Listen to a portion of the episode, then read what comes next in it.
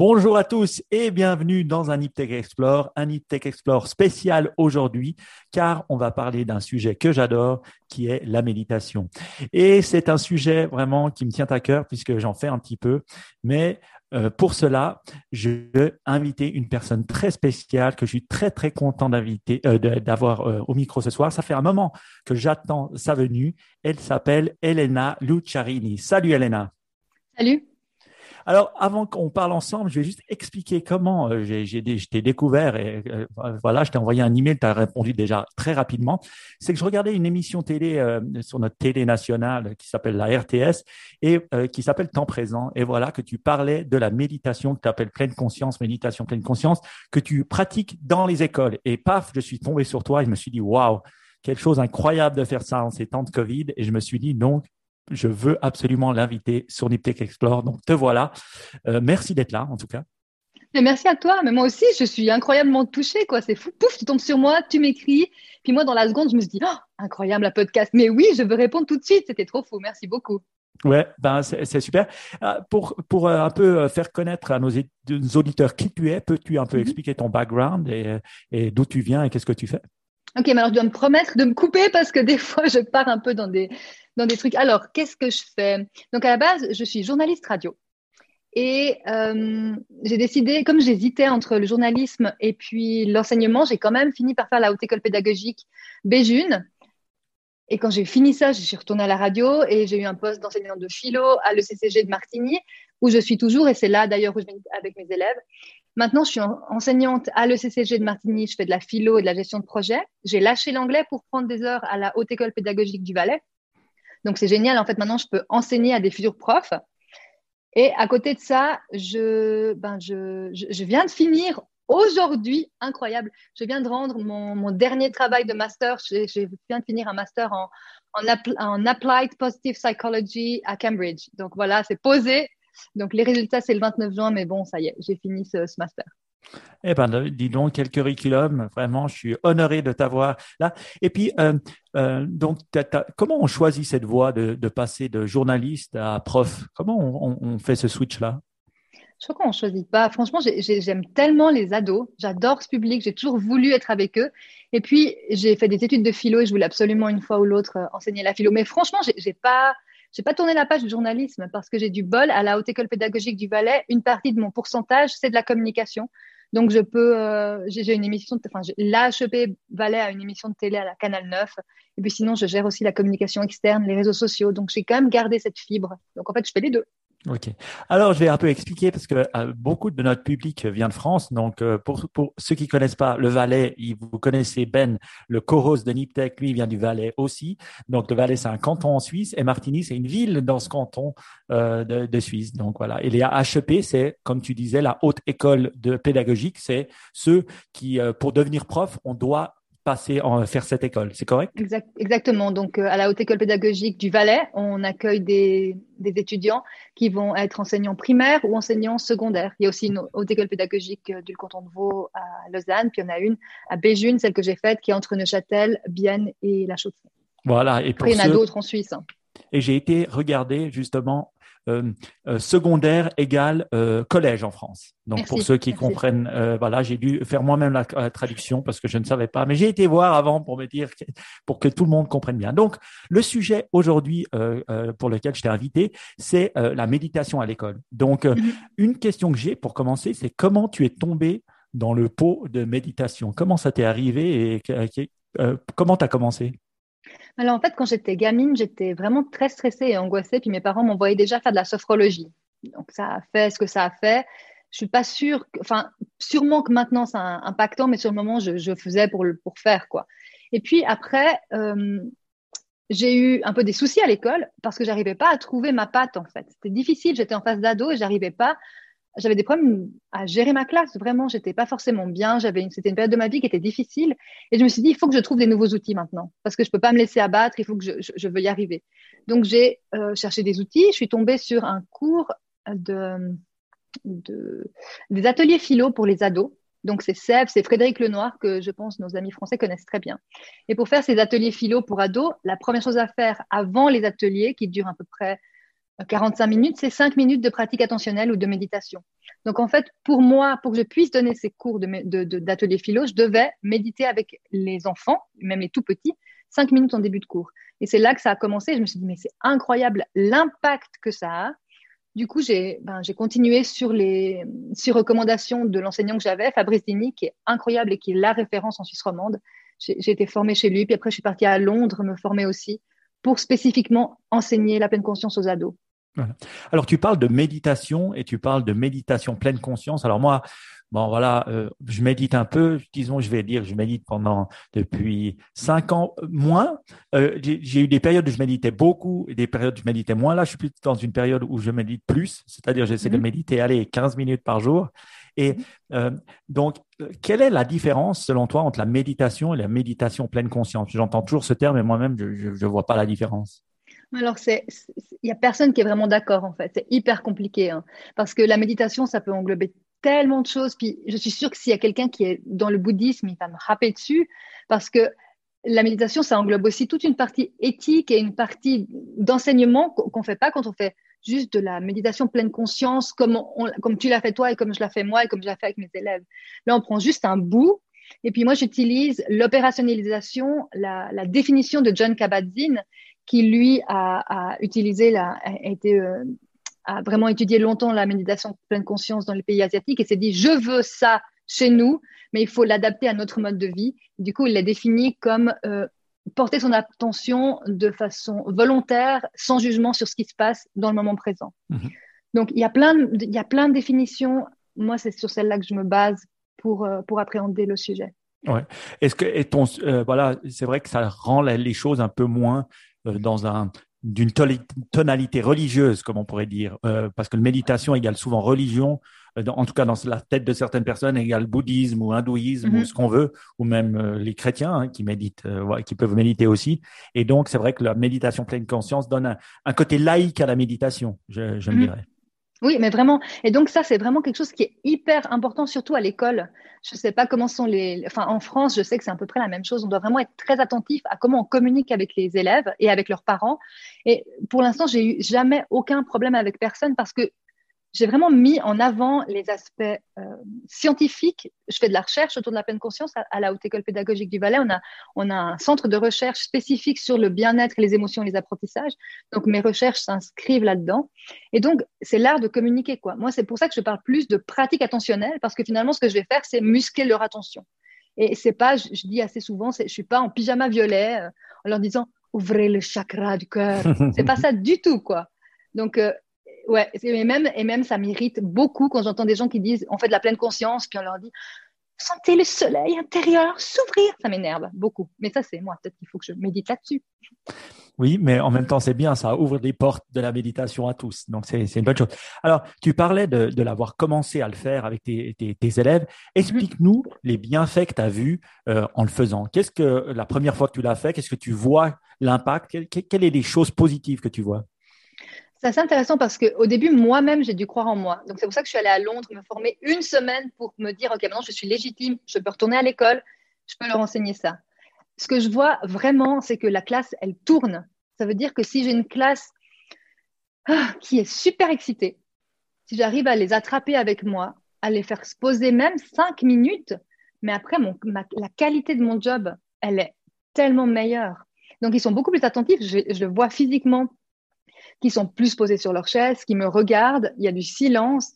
Et puis, le fait que moi-même, je le fasse, on le voit, enfin, il y a plein d'études qui le montrent aussi, c'est contagieux. C'est-à-dire que si moi, je suis calme, eux, ils seront calmes par ricochet, quoi. Donc, moi, ça me calme, moi, j'enseigne mieux, et puis eux, je les perçois différemment aussi. Ils sont beaucoup plus calmes et beaucoup, plus présents. D'ailleurs, ça me fait penser, quand, quand tu regardes cette émission de temps présent, ils sont tellement posés quand ils parlent, mes élèves, c'est hallucinant. Puis je me disais, je leur ai dit après, mais je vous aurais écrit le texte, j'aurais pas pu écrire mieux, vous étiez trop fort. Et on, voit, on sentait qu'ils étaient posés, qu'ils étaient là, quoi. Et c'est ça que je vois. Oui, c'est vrai. Je vous encourage tous à, aller cliquer. il y aura euh, euh, l'émission euh, temps présent dans les notes de l'émission. Donc, vous pouvez aller totalement cliquer et vous verrez, c'est à la 48e minute et voir les étudiants de Helena qui parlent. D'ailleurs, c'est vrai, ils étaient fort calmes et puis ils parlaient, parlaient fort bien. Donc, j'étais là. Ah, en plus, un bon, un bon signe. Donc, tu as parlé du bénéfice que ça fait. Maintenant, explique-nous un peu les techniques que tu utilises. Qu'est-ce que euh, tu utilises euh, comme technique pour justement leur faire de la méditation pleine conscience? Au début, comme j'ai dit, l'important, c'est vraiment de les embarquer avec toi. Donc, euh, je passe deux cours, en tout cas, avec évidemment le, le hockey de ma direction qui est incroyable. Donc, j'ai aussi beaucoup de chance parce qu'il y a plein d'établissements qui refusent ou qui mettent un peu les pieds au mur. Là, ma directrice est très enthousiaste. Elle a vu aussi les bienfaits. Je lui ai montré des études. On est OK. Donc, au début, je passe du temps à leur expliciter ce que c'est, les bienfaits, l'importance, toutes les célébrités qui le font. Donc, mhm. forcément, je touche tout le monde. Euh, le petit basketteur qui se dit que c'est trop nul quand il voit que Kobe Bryant, il a fait ça pendant des années, que les Bulls, ils font ça. Forcément, ça lui parle. Et en fait, j'essaye de les attraper comme ça. Et c'est très rare qu'il y en ait qui ne qui veuillent pas le faire. Donc, déjà, première chose, c'est bien poser la communication, leur montrer que le cerveau, c'est comme un muscle. Qu'en méditant, on se muscle le cerveau d'une autre façon, tous les bienfaits. Enfin, vraiment, je passe beaucoup de temps sur la recherche, les dernières méta-analyses sur le sujet. Puis après, c'est vraiment très simple. Moi, c'est basique.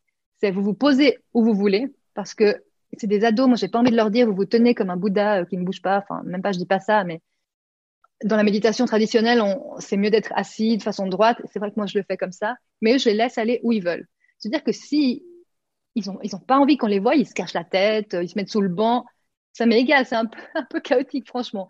Mais je leur dis, vous mettez où vous voulez. Alors, ils ont tous leur petit coin, ils se mettent. Après, je, on, baisse tous les stores et tout. Puis, euh, et puis, je leur, je leur demande simplement de se concentrer sur leur souffle. En fait, ça tourne toujours même, autour des mêmes choses. C'est le souffle, le corps. Et puis, au bout d'un moment, quand on a géré le souffle et le corps, après plusieurs sessions, on passe sur euh, est-ce que je vois des émotions spécifiques? Est-ce qu'elles sont agréables, plutôt désagréables? Et puis, on travaille aussi sur les idées qui traversent. Et puis, c'est tout au niveau pleine conscience. Je vais pas, je fais jamais de la, des, des comment, je sais même plus comment on dit ça, quoi. Des méditations qui nous demandent de, d'imaginer d'autres éléments. Par exemple, imaginez-vous, euh, comme justement, comme vous êtes un soleil ou je sais pas quoi, ça, je fais jamais. Je prends vraiment que des ancrages physiques. Voilà. Mmh. Ah bah c'est intéressant en tout cas de le faire. Et euh, la, durée, la durée que tu fais avec eux, c'est quoi? C'est cinq minutes. Cinq minutes, ok. Ouais, c'est cinq minutes. Et donc tu leur enseignes quelque chose d'autre, mais tu l'inclus dans ton enseignement, c'est ça, si j'ai bien compris. Ça c'est hyper intéressant aussi parce que c'est compliqué. Il y a des gens qui pensent qu'on doit éduquer au bien-être euh, en plus des cours, mais en, en Suisse romande, on n'a pas de cursus, il n'y a rien dans le curriculum qui nous permet d'avoir des heures spécifiques pour comment on peut développer les compétences du bien-être. Donc la seule technique que j'ai trouvée, c'est justement l'intégrer au début de mes cours. Alors ok, ben cinq minutes de mes cours, elle est perdue pour certains collègues, ou alors elle est gagnée pour moi en faisant cinq minutes de pratique attentionnelle. Puis après, pouf, on passe à la philo ou on passe à la gestion de projet. Bah ça c'est intéressant. Moi c'est vrai que j'ai jamais étudié euh, la philo. Qu'est-ce qu'on étudie en philo quand on a 16 ans, 15 ans comme ça, quand on est euh, euh, on appelle ça quoi Le lycée? Non. le secondaire, pardon. Oui, au secondaire. Donc là, en fait, c'est de l'éthique. Donc c'est à l'école de, de, de, commerce et de culture générale. Donc c'est des, élèves qui vont se tourner vers les métiers de la santé et du social. Donc en fait, on étudie plein de trucs trop bien.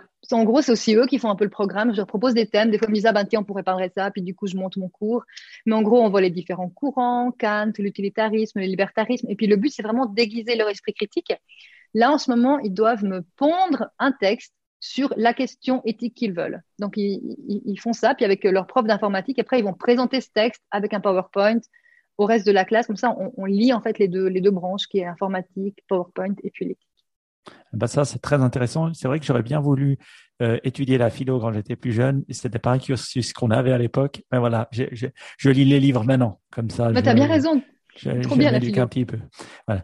Euh, c'est vrai qu'on on, on parlait, et dans l'émission dans laquelle tu étais en présence, c'était vraiment une émission qui parlait des, de la détresse de la jeunesse et de, de ce qui se passe en ces moments de confinement, même si la totalité n'était pas confinée.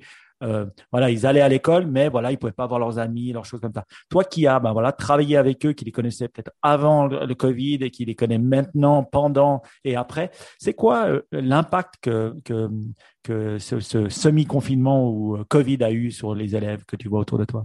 Mais c'est difficile justement parce que je vais t'avouer que je crois que j'ai un biais. Je, je, à force de travailler en psychologie positive appliquée, donc mon cerveau, il a pris différentes routes et j'ai plutôt tendance à voir ce qui va bien. Donc en fait, euh, mais ça, voilà, je me dis d'un côté, je me disais mon Dieu, mais je vois que ce qui va bien, c'est horrible. D'un autre côté, ben voilà, les élèves, ils ont aussi besoin de ça. Donc quand je les vois, je trouve qu'ils vont assez bien. Et puis ceux qui vont pas trop bien, j'arrive à, enfin j'arrive. j'essaye de leur lancer des bouées. Et puis assez souvent, ben, je les vois pour une, juste, les, juste entre nous. On fait une petite session les deux pour, pour essayer de, de décanter deux, trois choses avec les outils que j'ai appris. Donc de temps en temps, je vois des, des jeunes en détresse. Mais c'est vrai que dans notre école, il y a des jeunes qui font des, des attaques de panique, il y a des jeunes en, stress post-traumatique. C'est assez difficile et douloureux. Ouais. Mmh. Et puis après, les chiffres parlent d'eux-mêmes. Hein. Je peux faire euh, tous les biais et mettre toutes les lunettes roses que je veux. Euh, ils sont catastrophiques, les chiffres. C'est vraiment hyper alarmant. Le taux de suicide et puis euh, le, taux d'occupation des, des, hôpitaux psy. C'est terrible. Oui, oui je crois qu'il parlait de, euh, euh avant le Covid, un jeune sur dix était en dépression grave. Et là, ils, utilisaient un terme, enfin une, statistique qui disait un jeune sur trois. Donc, ça fait presque 33% qui est en dépression grave. Donc, c'est assez, assez conséquent. Euh, c'est assez intéressant que tu vois euh, ben, le verre à, moitié plein plutôt qu'à moitié vide et cette euh, psychologie positive. Tu peux nous expliquer, est-ce que c'est un peu le concept de ta psychologie positive ou ce que tu entends par ça? Alors, alors, moi, je serais, ce serait trop bien si je pouvais toi-même, moi-même me donner ma définition, mais je suis obligée de me, me tourner vers les, vers les tout grands auteurs, quoi. Euh, qui sont? Ça y est, ça y est, non, je suis partie, il hein, faudra m'arrêter. Hein, ah, vas-y, vas-y, hein. vas-y, on a tout le temps, on adore ça. Ah là là, ben à la base, c'est Martin Seligman qui faisait des expérimentations sur les chiens. C'est horrible. Hein. Genre, le type, il électrocutait des chiens. Et puis, le but, c'était de voir quand il arrêtait de les électrocuter, s'ils sortaient ou non, parce qu'en fait, ils étaient entourés d'un grillage. Donc, non, attends, c'est pas ça. Donc, ils étaient entourés d'un grillage, ces chiens, et ils étaient électrocutés. Et en fait, il a remarqué que quand il enlevait le grillage, ces chiens, ils continuaient à rester hmm. électrocutés. Donc, ils restaient, ils, étaient OK avec le fait d'être électrocutés. Puis, au bout d'un moment, ce type s'est dit, mais c'est pas possible, je suis en train d'apprendre euh, le hopelessness. Tu vas m'aider, je ne sais pas ce mot en français. Hopelessness. Voilà, très bien. Et du coup, si je peux apprendre ça, si je peux euh, et je peux faire que le cerveau, il, aille là-dedans. Je peux faire le, contraire. Je peux aussi faire le contraire. Et il s'est dit, maintenant, il faut qu'on arrête la psychologie basée sur les déficits et les problèmes et qu'on en vienne à la psychologie basée sur les compétences et puis le fonctionnement optimal de l'être humain, de la société et des pays. Donc, en 98, quand il a fait son, speech euh, à, l'American Psychology Association, il a dit, maintenant, les gars, on se concentre, on bouge notre recherche, on commence à faire de la recherche sur autre chose puis il a lancé les forces de caractère, il a lancé, euh, bah, après pas que lui, hein, il y a plein d'autres personnes, il y a le flow avec Michael Csikszentmihalyi, etc. Il y a vraiment plein de figures qui ont travaillé depuis, ben, depuis 20 ans à peu près sur la psychologie positive. Ok.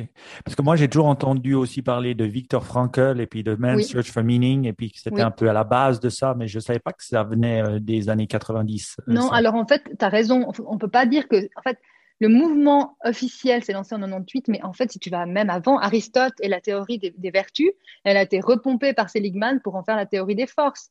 Et puis Socrate, et puis son, coaching modèle, comme il fait avec ses, enfin, il coach, c'est le premier coach. Le coaching, c'est quelque chose qui est étudié en psychologie positive aussi. Puis quand je dis étudier, c'est pas un truc de hippie, quoi. Il y a des études, des méta-analyses, des trucs incroyables qui se font hyper scientifiques et rigoureux, quoi. Mmh mmh et si tu aurais un, livre euh, à recommander pour les gens qui voudraient en, savoir plus sur la psychologie positive, que tu aimes bien et que tu... Euh, euh, bah en fait, moi, j'ai adoré Victor Frankl, justement, vraiment, ça, j'ai adoré ce bouquin. Et puis, bah, ma prof, qui m'a suivi pour mon mémoire d'ailleurs, qui s'appelle Ilona Bunnywell, qui est une, une, grande star, qui est toujours dans Psychologie Positive Magazine ou Psychologie Magazine. Elle, elle a écrit un bouquin qui s'appelle Positive Psychology in a Nutshell, pour les anglophones, que j'adore. Sinon, il y a notre merveilleuse Rebecca Shankland, qui est sur Grenoble, qui fait également une introduction à la psychologie. Et dernièrement, avec Charles-Martin Krum, euh, notamment, ils ont ressorti euh, les, dernières trouvailles au niveau de la psychologie positive. Mais c'est vrai que le problème avec la psychologie positive, c'est qu'il y a un peu tout et n'importe quoi. Tu vas à la poste, tu trouves un truc du genre respirez trois fois, vous serez heureux. Enfin non quoi, c'est pas comme ça que ça marche. C'est pas une recette magique, c'est nul. Donc euh, on doit aussi se battre là contre en fait. Mhm. Oui, c'est vrai. Moi, j'ai arrêté de lire les articles où ils font le top 3 du bonheur ou le top 5 euh, du malheur ou les top 6 choses à faire. Dès que je lis ça, j'arrête de lire parce que c'est pas top 6 choses. Il faut travailler et c'est long et c'est pas facile. Donc, on essaie de trouver des raccourcis, je pense. C'est un peu ça. Oui, c'est ça. Puis on veut se faire du business, faut pas déconner. Il y a des gens qui font du business avec ça aussi. Oui, c'est vrai, c'est vrai. Et c'est vrai que les anglophones sont bien meilleurs que souvent les francophones pour faire ça. Donc, ils ont un, plus gros microphone, on va dire ça. Euh, une chose que j'avais comme question pour revenir un peu à la méditation, c'est vrai que tu parlais de la difficulté de l'insérer dans les écoles. Et ceux qui nous écoutent, certains ont des enfants, d'autres sont peut-être profs.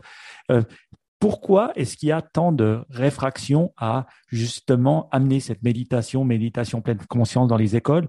Quels sont les freins et puis comment les surmonter? C'est une super bonne question. Hein. Franchement, euh, moi, je peux pas me prononcer sur tout. J'ai un monstre bol parce que dans mon canton, on Valais, vraiment, pourtant, on peut se dire le Valais, parce que pour les Français qui nous écoutent, le Valais, c'est un, je sais pas quels sont les stéréotypes liés au Valais, mais c'est un canton de montagne et de vin et puis de, un peu de paysans, quoi. Non? Terrien. Voilà, terrien, j'aime bien terrien. D'ailleurs, mon père a des abricotiers, il fait que ça en passant. Donc, euh, et, pourtant, ils sont pionniers en la matière. On a un centre de recherche à la HEP Valais, mais c'est dur, c'est vraiment très difficile. Je crois que le frein principal, c'est ce que tu disais déjà avant, c'est cette peur du, de, de, la nana qui vient t'ouvrir les, les, les, chakras, quoi. Mhm. Ce truc complètement palaïque et, et un peu euh, hippie. Et, et c'est dur de, de, se décoller de cette image-là. C'est pour ça que faut vraiment insister sur les bénéfices, les bénéfices prouvés. Ou en tout cas, c'est toujours la, recherche, c'est de la recherche, c'est pas de la science exacte. Hein. Toutes les études nous montrent quand même que j'ai meilleur temps de faire de la méditation avec mes élèves en début de classe pour améliorer leur attention, améliorer leurs émotions, plutôt que de lécher des, limaces, quoi. Mhm. À de montrer les bénéfices, d'expliquer ce que ça fait, et puis d'essayer de, voilà montrer que c'est pas forcément une secte ou euh, un, gourou qui fait de la méditation, euh, mais c'est quelque, euh, quelque chose qui peut faire du bien. Mais c'est vrai que aussi, tu, le disais, montrer les études, ça aide. Euh, avoir le côté scientifique euh, de ça. Donc, euh, toi, par exemple, bah, moi, j'habite ici du côté de Lausanne. Je pense qu'ils seront un peu plus réfractaires. En tout cas, j'ai jamais entendu une école qui le faisait, mais je connais des, gens dans les écoles. Donc, c'est, comment est-ce qu'ils pourraient commencer s'ils voulaient? Donc, imagine qu'il y a un prof qui nous écoute ou une prof et puis qui voudrait, qui se dit, ouais, ça serait intéressant. Comment elle pourrait rentrer dans ce monde-là? Bah, En fait, c'est aussi une super bonne question parce que ça, c'est aussi quelque chose qui me tient à cœur. J'ai un peu de la peine avec les gens qui promettent, après cinq jours de programme, de dire bah voilà, maintenant tu peux aller enseigner. quoi. C'est pas comme ça que ça marche.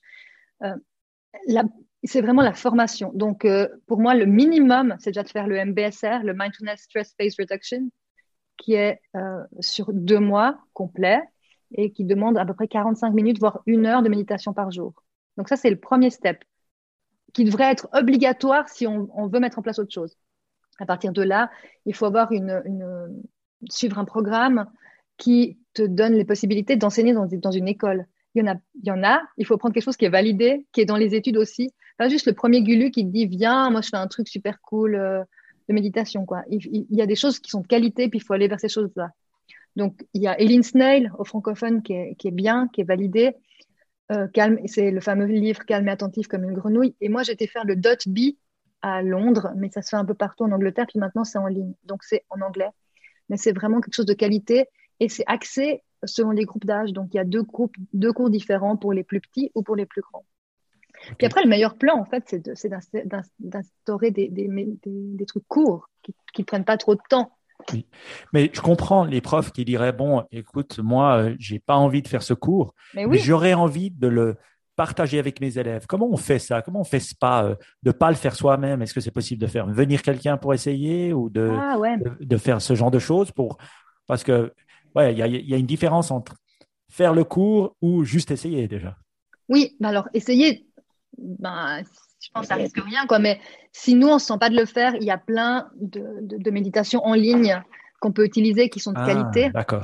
Mais de nouveau, il faut faire gaffe à ce qu'on prend. Si on commence à voir des, des choses qui nous disent imaginez-vous dans un bain de soleil et tout, ça, c'est pas des choses à faire à l'école parce que vous allez vite avoir les, les parents sur le Mais il y a Petit Bambou qui a des programmes spécifiques pour les petits et puis les ados. Et puis après, il y a Christophe André qui, si vous aimez sa voix, a, a plein de petites capsules de trois minutes. Puis là, il y a Ilos Kotsu il y a aussi un site euh, qui est incroyable. Et puis ça, c'est tous des gens qui sont des références, puis qu'on peut utiliser dans nos cours. Mais par contre, un truc qui est compliqué, c'est que si nous, on arrive en classe comme une pile électrique, comme genre ce, soir, ben c'est cuit, ils n'arriveront pas parce que le stress est contagieux, euh, mhm. le calme est contagieux aussi, quoi. Donc mhm. nous, il faut qu'on croit aussi en ça. Mais par contre, je suis d'accord avec toi. Aussi, c'est pas fait pour tous les profs. Moi, je suis pas là en disant tous les profs maintenant vous méditez les gars, quoi. C'est pas ça qu'il faut. Il y a plein d'autres outils et puis c'est ça qui, que je suis en train de développer aussi, en fait. J'ai du bol, ben, j'ai pu développer ça pour mon, pendant mon master, mais il y a plein d'autres outils qu'on peut mettre en place. Vas-y, explique-nous un peu quel type d'outils. Ben, alors, en fait, euh, euh, là, avec cette chercheuse incroyable qui est Ilona Bunnywell, euh, elle, elle, a décrété qu'elle voulait me suivre pour mon mémoire. Et puis, on s'est mis d'accord pour faire des interventions de psychologie positive. Alors, en gros, on peut se dire que les interventions de psychologie positive, c'est comme des espèces de médicaments, quoi, mais c'est pas pharmaceutique. Et l'objectif, c'est d'améliorer, c'est d'améliorer le bien-être. Puis on a vu qu'à l'école, si tu améliorais ton bien-être, ben, tu améliorais tes compétences académiques aussi, notamment plein d'autres choses.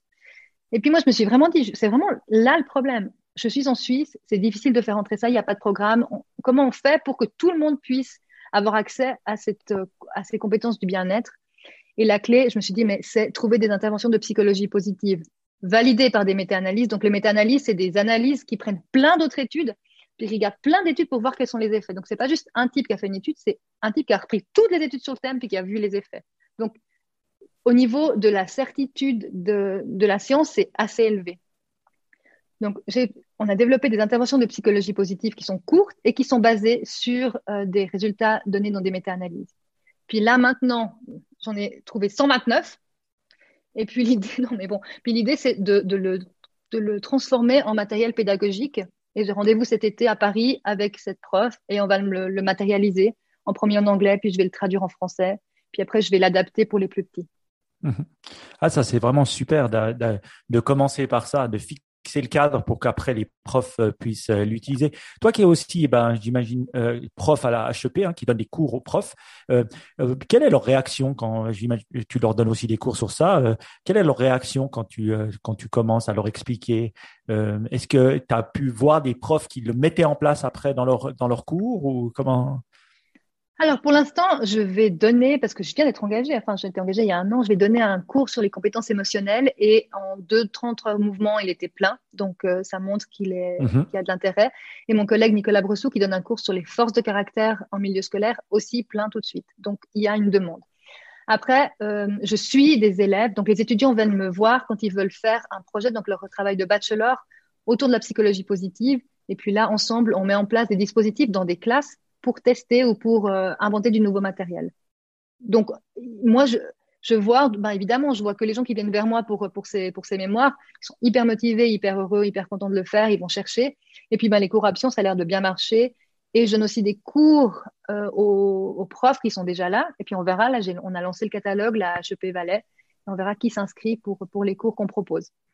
Super. Ben, moi, je suis tout content de ça parce que mes enfants, ils ont 5 euh, et 7 euh, ans. Et donc, ce que je vais essayer de faire, c'est commencer à glisser ce genre de choses dans l'école où ils sont. Donc, j'aimerais bien qu'ils le fassent, mais euh, je vais, voilà, il faudrait que je vienne avec du matériel. Donc, je suis en train de tout noter. Je vais essayer de tout mettre aussi dans les notes de l'émission. Comme ça, euh, j'aurai du matériel que je pourrais envoyer, euh, envoyer aux gens. Moi, moi, franchement, pour méditer moi-même, c'est vrai que j'ai commencé avec des apps. Alors, il y a des mhm. apps comme Instant Timer, hein, qui est mhm. une des plus connues parce qu'elle était là. Il y a Calm. Mhm. Euh, qui est gratuite, oui, oui, oui. Même si je paye maintenant, mais c'est pas grand chose, c'est 50 francs par, 50 euh, dollars par année. Et puis c'est vrai qu'on a accès à pas mal de trucs, donc c'est mais mhm. gratuitement on peut l'utiliser. Euh, il y a Calm, il y en a une autre avec le, le, le, gars australien, je me souviens plus, qui est aussi une meditation app qui est assez incroyable. Donc c'est vrai qu'on peut commencer avec des apps et mhm. ça fonctionne assez bien pour en tout cas rentrer dans le rythme et puis et puis et puis le faire. Comme tu disais, peut-être si on veut pas faire les cours, ben on peut déjà commencer en mettant des méditations qui sont validées et puis euh, qui sont mhm. courtes euh, au début de ces cours. Ça, c'est quelque chose qu'on peut euh, qu'on peut faire également, qui que je, que je trouve très intéressant. Oui, je suis tout à fait d'accord avec toi. Puis il y a aussi ben, Petit Bambou qui est bien, puis Headspace en anglais. Oui, Headspace, voilà, c'était là l'Australien dont je parlais. D'ailleurs, maintenant, il y a même des séries sur Netflix sur Headspace. Je sais pas si tu as vu, mais c'est assez intéressant. Ouais, donc ça, ça marche bien. Moi aussi, des fois, j'utilise ça et puis ça me va. Et, et surtout, c'est ce que j'aime moins chez Inside Timer, c'est que des fois, ils partent un peu justement sur ces visualisations qui sont en tout cas pas OK pour moi dans le cadre scolaire. Dans ce cadre scolaire, il y a un côté un peu plus euh, euh spirituel. Des fois, spirituel, oui, oui, mm-hmm. oui, c'est juste, c'est juste. Euh, bah, moi, j'ai une question pour toi. Si tu avais une baguette magique, qu'est-ce que tu voudrais changer dans l'éducation actuelle de nos enfants? C'est vachement dur comme question. Hein, J'aimerais qu'ils puissent se lever quand ils ont envie de se lever, J'aimerais mhm. pouvoir aller dehors quand j'ai envie d'aller dehors avec eux. J'aimerais évidemment Mais c'est vachement dur en fait. Je me demande si la clé de tout ça, elle n'est pas aussi au niveau des profs, puis que c'est les profs qui doivent aussi, comme je disais avant, si le prof il est bien, l'élève il est bien, si on va bosser avec les profs sur leur intelligence émotionnelle, leur compétences émotionnelles, il n'y aura pas aussi un impact bénéfice sur les élèves. Mais moi, j'aime, en fait, c'est con, ça va être licorne, mais moi j'aimerais qu'ils soient heureux, quoi, qu'ils puissent bénéficier d'une éducation autour des compétences du bien-être, et puis qu'ils puissent développer, puis travailler là autour, puis muscler leur, leur, cerveau à ce niveau-là. Mmh. Ouais, moi, je, trouve que c'est très intéressant. On muscle souvent une partie de l'apprentissage, le par cœur ou euh, mm. voilà les mathématiques ou la... et puis on muscle pas tout ce côté euh, émotionnel ou même que le cerveau est un muscle. On commence à s'en rendre compte euh, juste maintenant. Donc c'est vrai que toute cette partie-là, elle est omise. Moi, je disais toujours, en tout cas quand j'avais fait l'université, et maintenant c'était il y a longtemps, mais on m'avait jamais appris à apprendre en fait.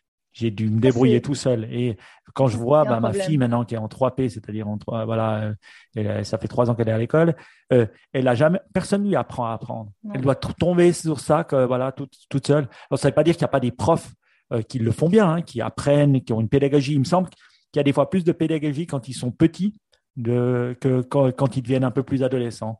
Je, je, trouve, mais, mais, mais je trouve intéressant que, que qu'on puisse, euh, que tu dises aussi que ça vienne des profs. Parce que c'est pour ça. Moi, c'est vrai qu'avant, on dit toujours oui, les profs, ils ont beaucoup de, de ça se dit, hein, enfin, les non-profs, ils ont beaucoup de vacances, ils sont mm-hmm. bien payés, ils ont ci, ils ont ça. Et moi, c'est vrai, j'étais une personne qui le disait, mais depuis que j'ai les enfants, je ne dis plus ça. Je dis que je suis très content que les profs aient des vacances. Je suis très heureux qu'ils aient euh, des, vacances, euh, des longues vacances. Je suis très heureux qu'ils soient bien payés parce que quelqu'un qui est bien avec elle-même ou lui-même sera bien avec mes enfants. Donc, euh, je préfère ça. Oui, c'est un peu ça. Mais à part ça, si, tu as des gens qui pensent qu'on fait rien, ils peuvent, venir avec moi quelque temps pour ce qui se passe. Ah, et, quelqu'un de ma famille qui est, qui est prof me disait que c'est vrai que depuis le Covid, euh, les parents se sont rendus compte à quel point leurs enfants étaient difficiles à gérer. Il paraît qu'ils tiennent euh, les professeurs un peu plus en haute estime en se disant, bah voilà ce qu'ils ont dû gérer, ce qu'ils doivent gérer au quotidien pendant une année. Euh, est-ce que c'est vrai, j'ai entendu ça aussi. Après, il y a encore un gap entre les écoles primaires et les écoles secondaires pour ça. Je pense pas que c'est c'est différent partout, mais c'est vrai que il y a les gens qui, enfin, certaines personnes commencent à voir euh, ce qui se trame autour de, ce job enseignant. Puis après, si on veut faire notre job comme il faut, puis qu'on continue à se former, puis à s'intéresser, ben, ça prend du temps, quoi. Ça, c'est vrai. Et, pour terminer, je voulais savoir si tu avais quelque chose euh, que tu voulais dire pour finir, euh, quelque chose que tu voulais partager ou que les gens se souviennent d'un livre ou de quelque chose que tu voudrais nous, nous dire pour terminer? Moi, j'ai cette jolie phrase que j'utilise euh, souvent et que j'ai piquée à Jacques Lecomte, qui est un grand, un grand euh, psychologue euh, français. C'est des élèves heureux apprennent mieux et puis des profs heureux enseignent mieux. C'est vraiment un peu mon mantra et j'y crois et je vois concrètement ce qui se passe sur le terrain. Je crois qu'il y, y, a quelque chose qui se passe là. Ça, c'est une très belle citation. Euh, on adore les citations dans Niptech, donc c'est une très très bonne chose. Et c'est vrai, c'est ce que je disais un peu avant. J'adore ça parce que si un prof est heureux, euh, et euh, l'élève le sera aussi. Et c'est vrai que quand on regarde à travers les, les, gens qui ont en guillemets réussi, mais que ce soit pas que socialement ou que à travers l'argent, mais à travers leur vie en général, souvent on découvre un ou une prof qui les a aidés. Et euh, c'est vrai de voir ça. Quand on lit les biographies des gens, on voit ça à un moment. Quelqu'un qui, qui, les a mis le pied à l'étrier pour devenir écrivain, pour devenir euh, euh, voilà quelque chose qu'ils voulaient être. Donc moi, je pense que c'est très important et euh, un grand merci déjà de faire ce que tu fais parce que je pense que euh, ben voilà, tu es pionnière dans ce domaine-là, ce que je trouve génial. Et puis un grand merci d'éduquer nos enfants qu'on a du mal à faire, qu'on a du mal à éduquer nous-mêmes. Pourtant, ils sont tellement choux. Ah oui, ils sont tellement choux. Je disais ça et puis tout d'un coup, je m'énervais euh, alors que je suis supposé pas m'énerver. Voilà. On le fait tous. Hein. Oui. Et si on veut en savoir un peu plus sur toi et puis sur ce que tu fais, quel, où est-ce qu'on peut découvrir ce que des œuvres, ma vie, mon œuvre. écoute, alors pour l'instant le plus simple, je pense que c'est d'aller encore sur les réseaux sociaux. Donc, euh, je suis sur LinkedIn, je suis sur Facebook, je suis sur Instagram. À chaque fois, c'est un peu des, identités différentes. Je suis aussi sur Twitter. Et un jour ou l'autre, je pense que voilà, quand j'aurai mon matériel qui est édité, j'ouvrirai sûrement une page pour, euh, pour gérer ça. Mais là, on n'est pas encore. Quoi. Ok. Eh ben, on mettra euh, ces liens dans les notes de l'émission. En tout cas, Elena, je voulais te dire un grand merci d'avoir pris ce moment pour nous rendre plus intelligents et nous faire comprendre que la méditation est une bonne chose. Franchement, je, pense que c'est quelque chose d'incroyable. Donc, merci beaucoup. Mais merci euh, à toi et quand tu veux. Vraiment. Merci, c'était un plaisir. Ciao, ciao. Ciao.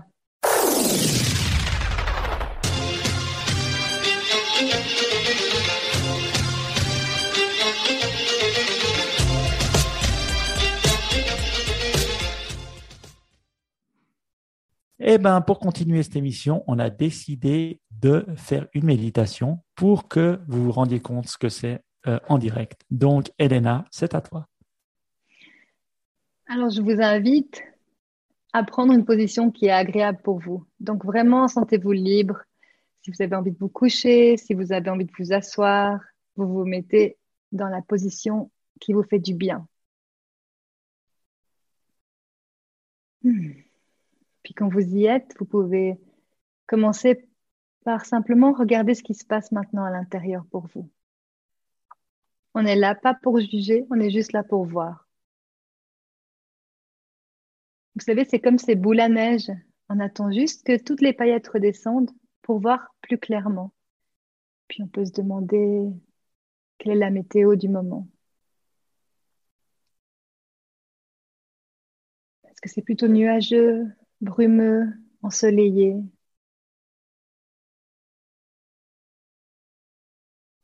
Puis on se souvient qu'on n'est pas simplement ça, on est beaucoup plus.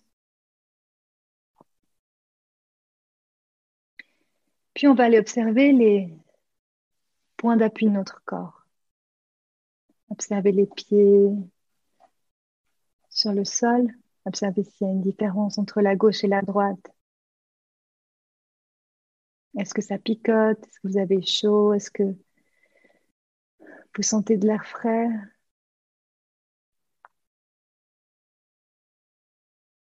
Et puis on peut jouer avec notre attention et récupérer cette attention comme si c'était une lampe de poche et, et l'amener ailleurs. On peut l'amener par exemple au niveau de nos épaules. J'aime bien utiliser l'image du sac à dos. C'est comme si maintenant on enlevait un sac à dos trop lourd on laisse. À l'expiration, si vous le désirez, vous pouvez relâcher ces muscles.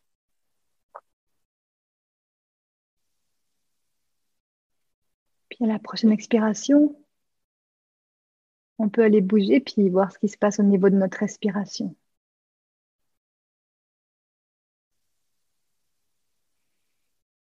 Comment est-ce que le souffle passe maintenant? Est-ce qu'il est profond? Est-ce qu'il est en surface? Vous savez que si vous le voulez, à chaque expiration, on peut détendre ses muscles et, on peut aussi des fois rallonger l'expiration. Puis le souffle, c'est magique. On respire tout le temps, il faut juste s'intéresser un petit peu plus à lui. Comme si c'était la toute première fois que vous respiriez. Comment ça se passe, l'inspiration? Est-ce que vous sentez l'inspiration dans les narines, dans la gorge, dans la poitrine ou dans le nez, dans le ventre?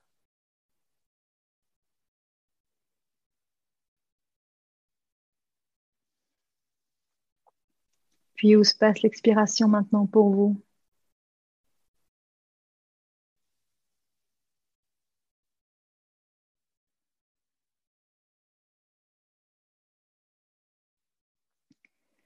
Puis maintenant, je vais vous laisser le choix.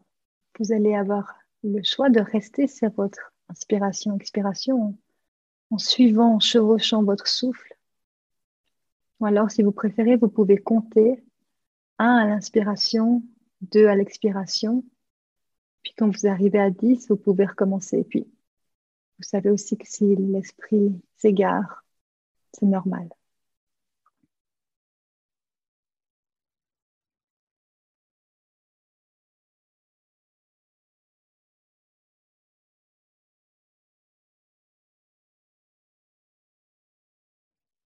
Notre esprit, il est là pour réfléchir, pour produire des pensées, ramenez-le simplement à votre souffle.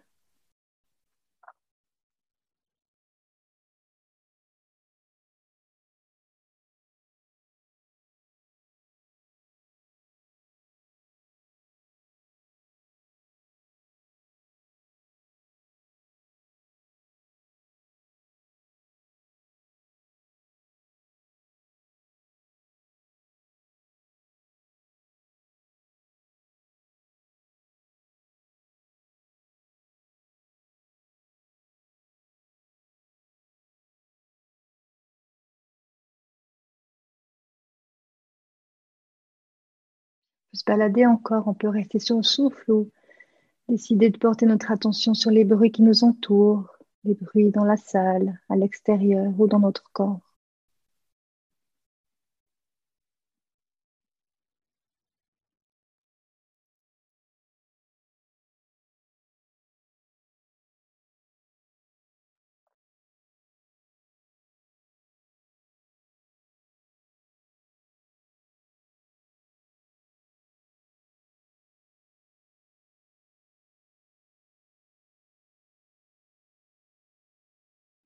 La prochaine expiration, si vous êtes d'accord, vous pouvez laisser votre esprit libre un petit moment. Libre d'aller où il veut. S'il veut se faire du souci, laissez-le faire du souci. S'il veut recommencer à compter, laissez-le compter.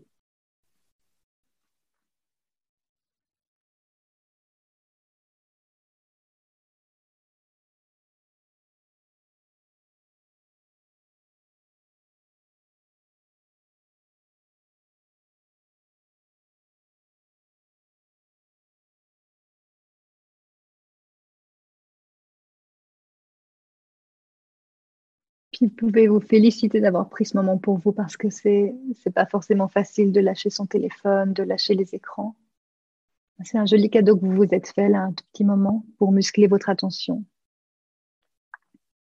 Puis quand c'est ok pour vous, ben vous pourrez vous remettre en mouvement, ouvrir les yeux, vous étirer, bailler, et puis retourner à vos places pour que le cours commence.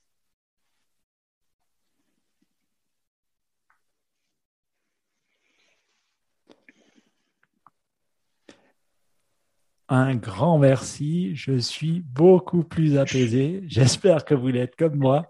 C'est vrai que quand on fait de la radio, je peux vous dire, euh, du podcast, souvent on a, on a les idées qui fusent. Et là, c'est exactement ce que j'avais besoin. Donc, euh, bah, mieux. Moi aussi, en fait. Hein.